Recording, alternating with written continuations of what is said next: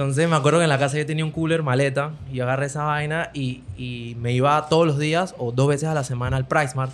Compraba es que brownies, chocolates, eh, bombombum. Compraba un Mm. poco de chucherías, las metía en las maletas con hielo y me las llevaba para la escuela y yo era la tiendita andante del salón. ah.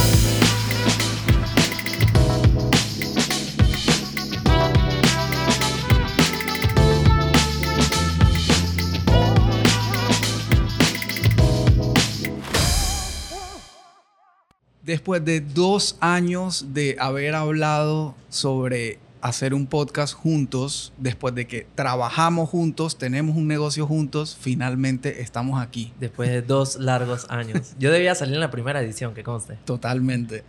Mi socio y amigo y hermano Jorge Soto, socios en Midhouse, el emprendimiento que fundamos en 2018. 18, 17. Sí, o sea, arrancamos 2017. en 2017 a armarlo. Sí. Como que diciembre fue la primera prueba y. Como siempre dices, en la mesa de tu casa. En la mesa, en el comedor de mi casa, es verdad. Los buenos Y- asados ahí.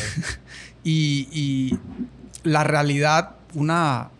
De, de alguna manera, una confesión que aprovecho para hacer en este episodio es que a lo largo de casi cinco años, desde que tenemos Midhouse, me han invitado a hablar a una serie de entrevistas, conferencias, de todo sobre Midhouse. Pero la realidad es que la mano que mece la cuna detrás del negocio es mi gran amigo George. Gracias, gracias. Así que hoy quiero que sea él el que hable, el que cuente su experiencia eh, y, pues yo obviamente participar aquí contigo de, esta, de esta charla amena.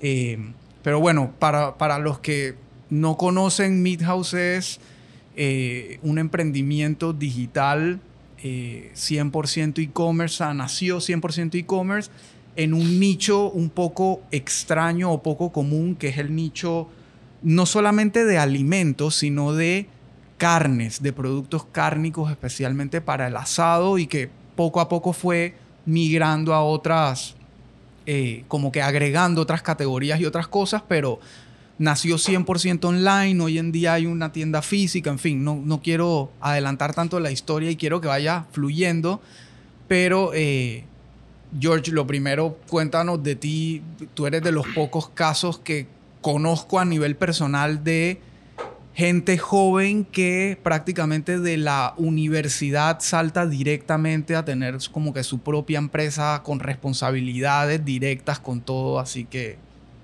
un bueno, poco un poco de mi background. Yo soy ingeniero industrial, pero tirando un poquito más para atrás de mi época universitaria, cuando yo estaba en la escuela, recuerdo que yo quería hacer un viaje a Europa. Yo estaba muy eh, metido en la iglesia y en ese momento, creo que era para el 2011, tocaba la Jornada Mundial de la Juventud en Madrid.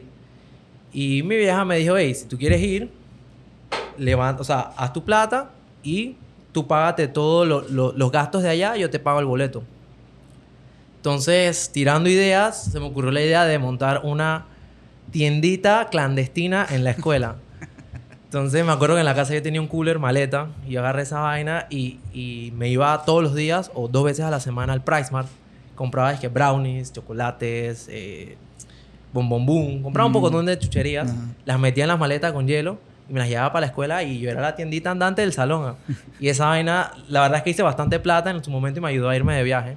Y a partir de ahí fue que nació este sentimiento de emprendimiento y de querer tener lo mío pues y poder administrar mi propio dinero. Claro, o sea, fue como, como de alguna manera medio accidental probaste lo que era el emprendimiento en ese momento y te quedó gustando. Exactamente, me gustó la plata y dije, este es lo que yo quiero. No, y aparte, como en broma y en serio, tenías, o sea, hacías compras, o sea, pensándolo como en un negocio serio, real, tenías que ir a hacer tus compras. Manejaba un Tenías inventario. un inventario. Veía los productos que más rotaban. Exacto. O sea, de que tenías- todo Exacto.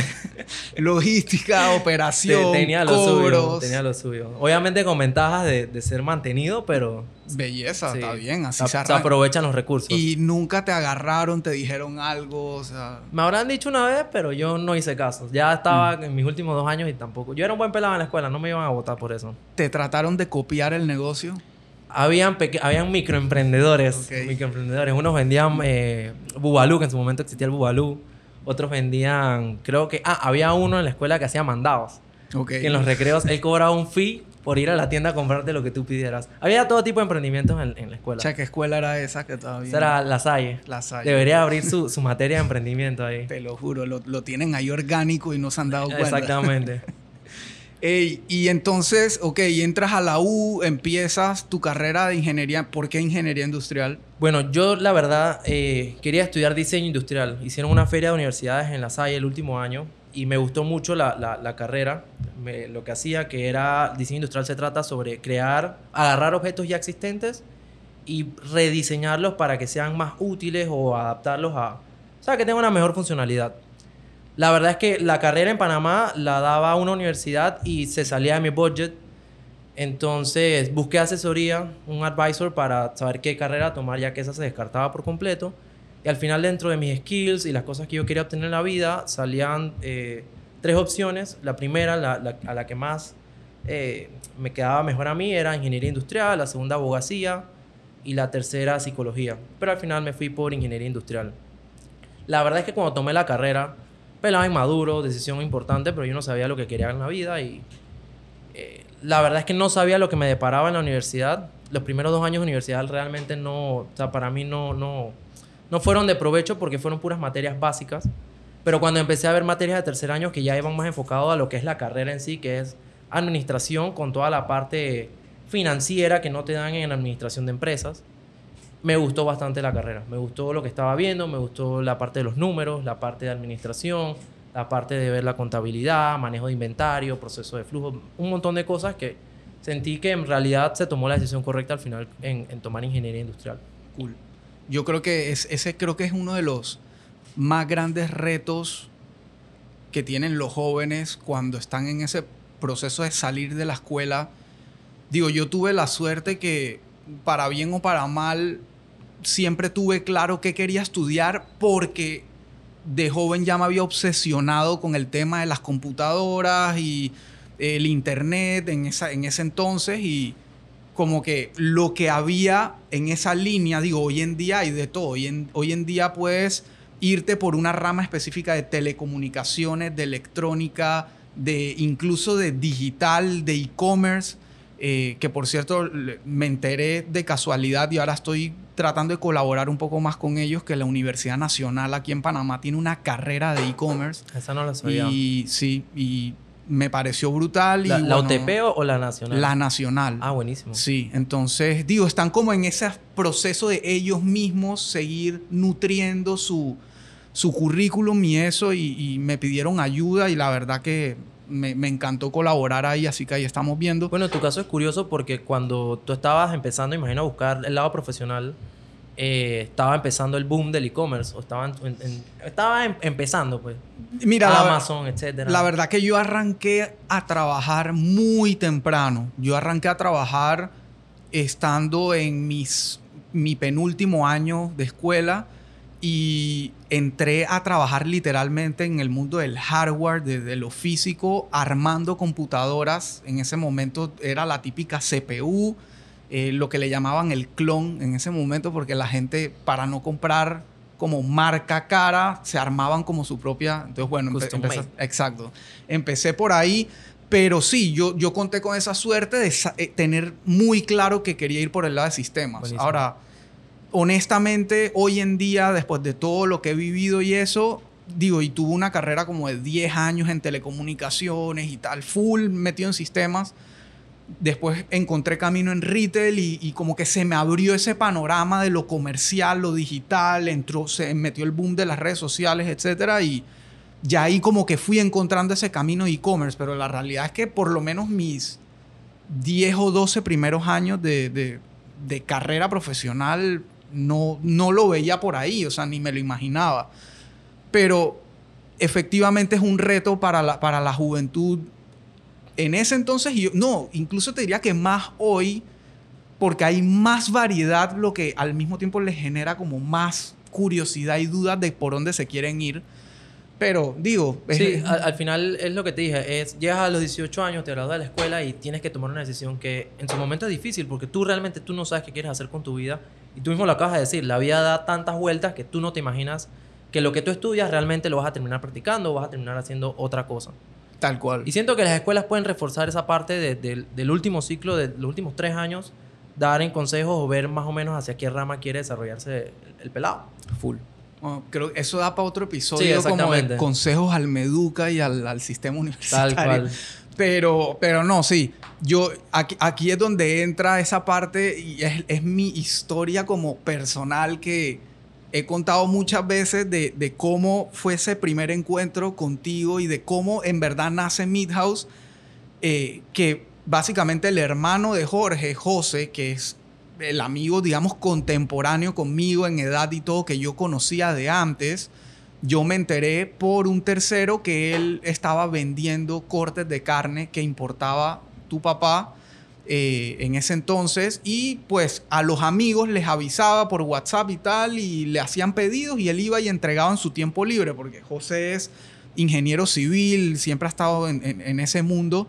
Eh, y yo le hice un pedido, ahí reconectamos porque no hablábamos ni nos habíamos visto hacía mucho tiempo. Le hice un pedido, probé la carne, brutal.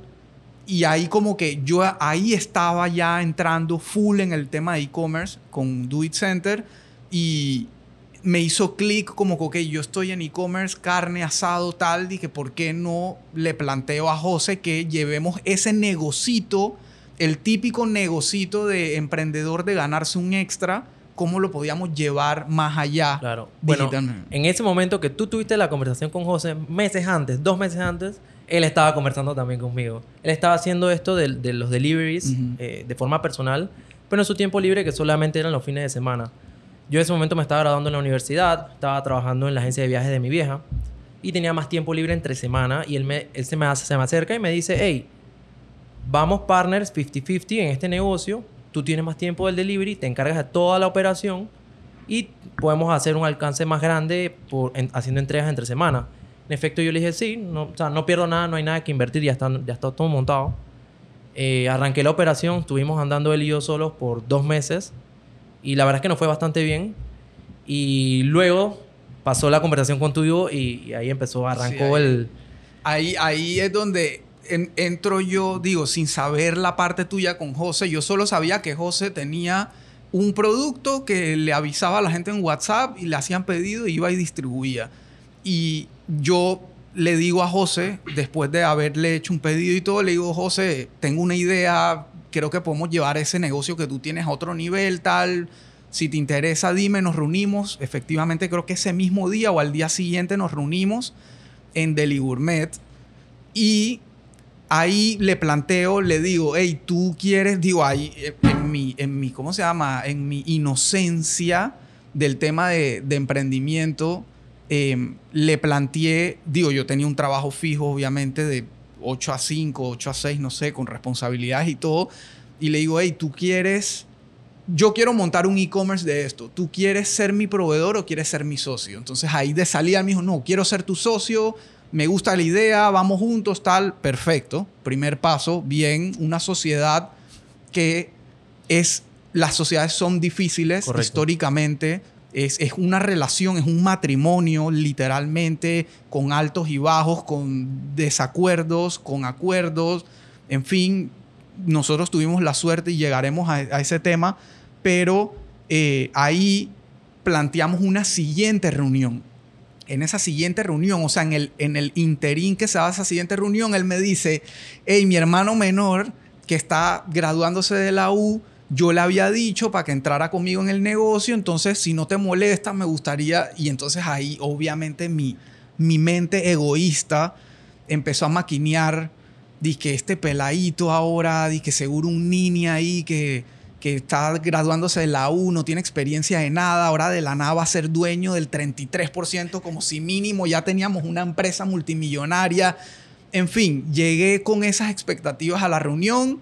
Llega literalmente Jorge con su libretita debajo del brazo, se sienta en la mesa ahí con su timidez y tal.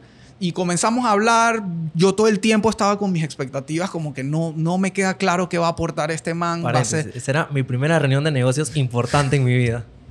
El man llegó con su libretita y yo en mi cabeza y ok, este va a ser un socio en partes iguales que literalmente se va a encargar de hacer delivery. No entiendo qué estamos haciendo aquí, pero digo, no, yo tampoco quería entrar, yo también me estaba como sumando a algo que ya había empezado José, entonces y hoy estamos aquí cinco años después siendo Jorge el que durante todo este tiempo ha corrido el negocio completo desde que fuimos creciendo en términos de proveedores, pedidos, clientes, atención al cliente, inventario, etcétera, etcétera, etcétera. Correcto.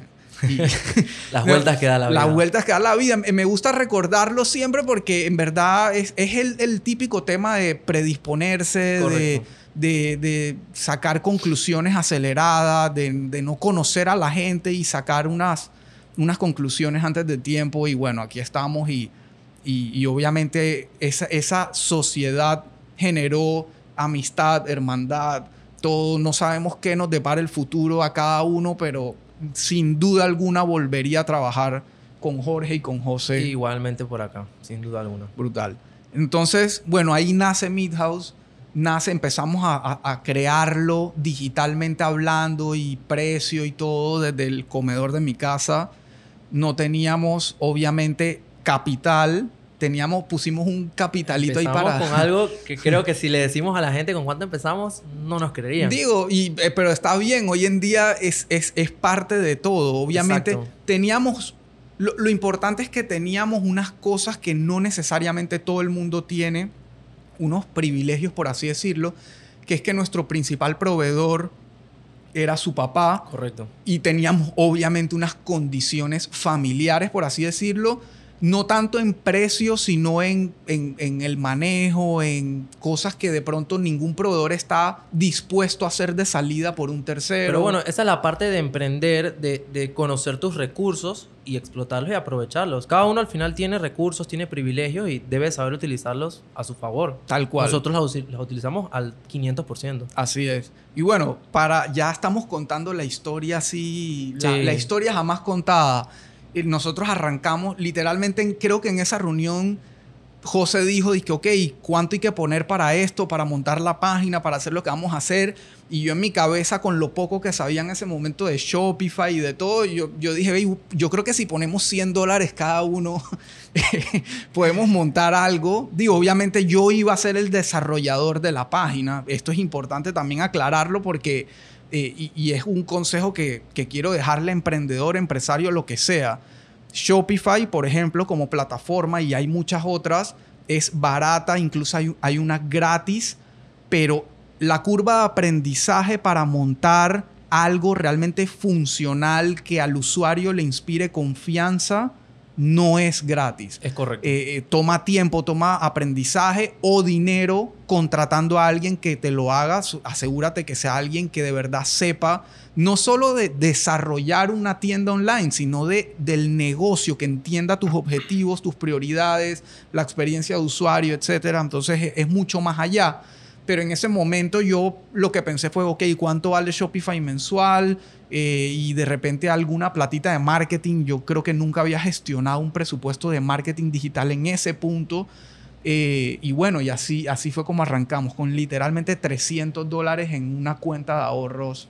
Correcto. Y ahí a partir de esa reunión es que empezó lo bueno. Lo bueno en, en la parte operativa, porque no te voy a mentir, fue un reto y fue bastante pesado pero ha valido cada segundo, cada, cada minuto y todo el tiempo invertido en Midhouse ha valido la pena hasta el momento. Total, ha sido un aprendizaje brutal de cinco años, una más que cualquier maestría, diría yo, para todos. Correcto, correcto. Bueno, recuerdo que en, los inicios, el primer año de operación, nosotros estábamos trabajando el formato dropshipping, que era que como mi viejo tenía su distribuidora y nosotros estábamos haciendo entregas a 24 horas, los pedidos que íbamos recibiendo los acumulábamos hasta cierta hora del día y con eso armábamos un pedido para la distribuidora. Al día siguiente a mí me tocaba estar allá a las 9 de la mañana y a veces me tocaba esperar 3, 4 horas a que todos los pedidos estuvieran listos, armarlos en sitio, en sus bolsas distintas, ponerle el nombre del cliente, el número de orden y armar en ese momento mi ruta de entrega. Entonces agarraba con mi carro y me iba todo el día haciendo los deliveries. Así. Y eso eran todos los días, eso estuvo así como por nueve o diez meses más o Sí, menos. algo así, me suena. Y, y- y no, y aquí ah, estás, o sea, yo quería traer esta historia así y que fuera fluyendo, porque a medida que la vamos contando van saliendo particularidades de emprendimiento y de e-commerce. Correcto. Entonces, mencionaste dropshipping, buenísimo. Dropshipping, para, para los que nos están escuchando, viendo y no saben exactamente qué es, básicamente es trabajar con el inventario de otro sin tenerlo físicamente en tu local o lo que sea. Entonces, ¿cuál es el dropshipping que más se conoce y que uno ve 200 mil videos de cómo hacerte millonario con dropshipping en YouTube? Es, montas una página web, te vas a AliExpress o al revés. Vas a AliExpress, buscas productos ahí, que hay, de verdad que hay de todo, de todas las calidades, de todos los precios. Eh, buscas un producto, varios productos, eh, literalmente coges las fotos, la descripción, todo de ahí y lo montas en tu página web como si fuera tu producto que tú vendes, que tú distribuyes, le pones tu precio y empiezas a hacer marketing para vender ese producto.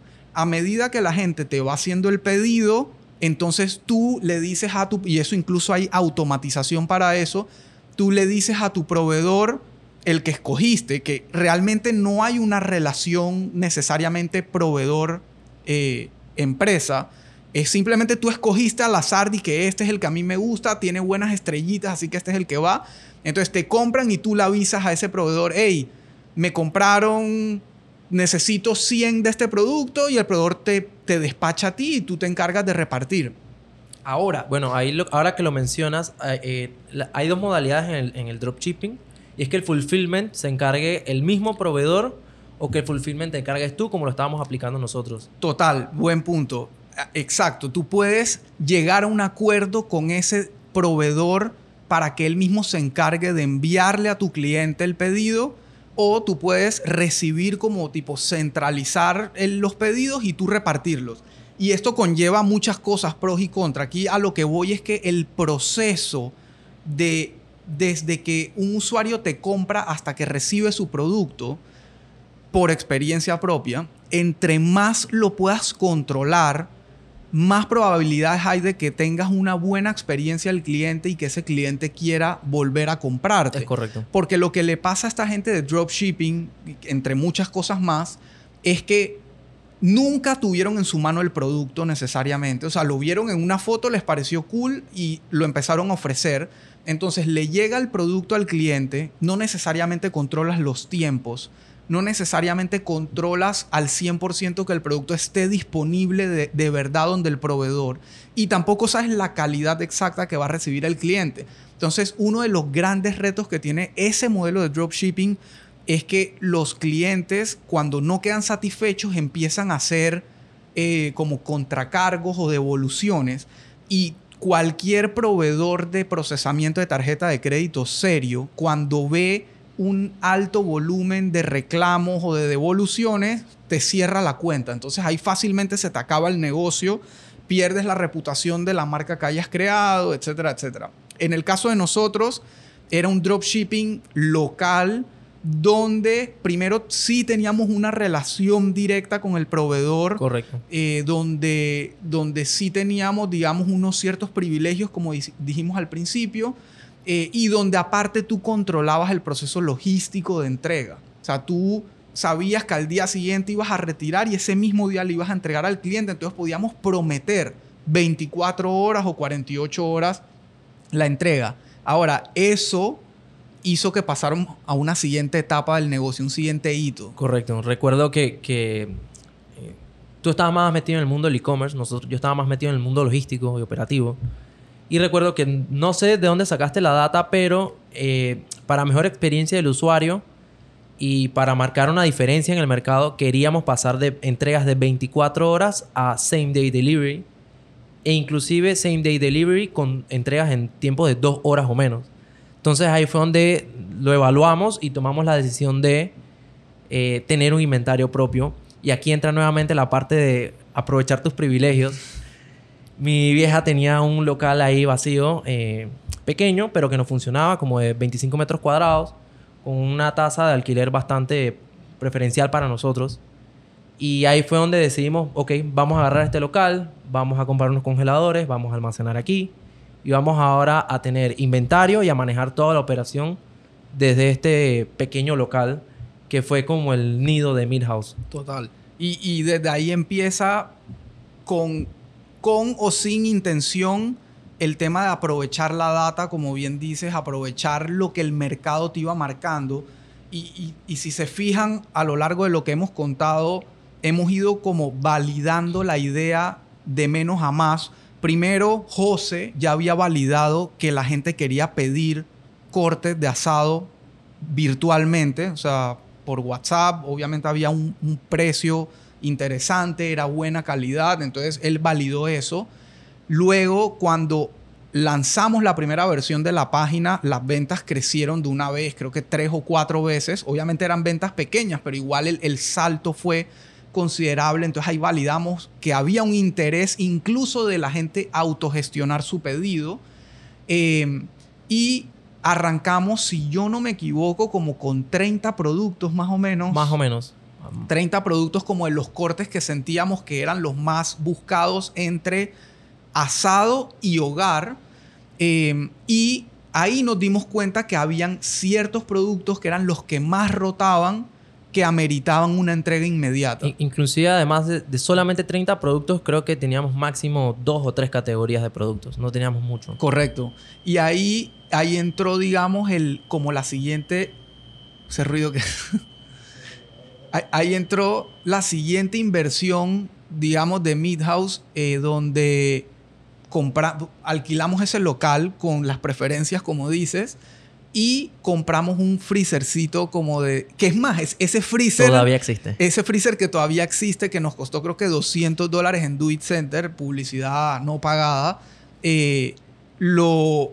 Me acuerdo que inicialmente ni siquiera estaba en un local, estaba en el patio de tu casa. Es correcto. Ahora que lo pienso, sí.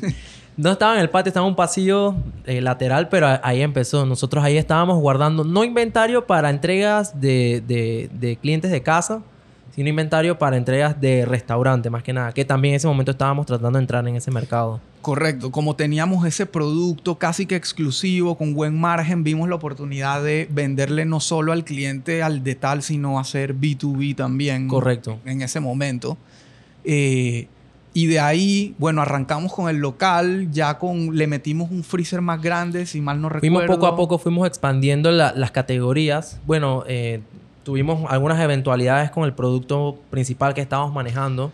Eventualidades. Es creo que el siguiente hito más relevante del negocio. Correcto. Y Para bien y para mal. Luego de ese hito nos tocó reinventarnos y cambiar un poco el, el modelo que estábamos manejando de, de producto propio, hacer más que nada, no me gusta la palabra marketplace, pero hacer más que nada como un centro de distintas marcas. Sí. Un, Como una tienda, un, sí, como una tienda donde encontrabas todo. de- Bueno, de, distintas marcas, distintas categorías y ampliar un poco más el catálogo para... El hecho es que ese, ese hito particular que nos sucedió es que el producto exclusivo que teníamos era una carne importada de Nicaragua que tiene súper buena calidad y nos encantaría volverla a tener, pero el gobierno de turno, por X razones políticas, eh, decidió cortar la importación literalmente de un día para otro de carnes de Nicaragua.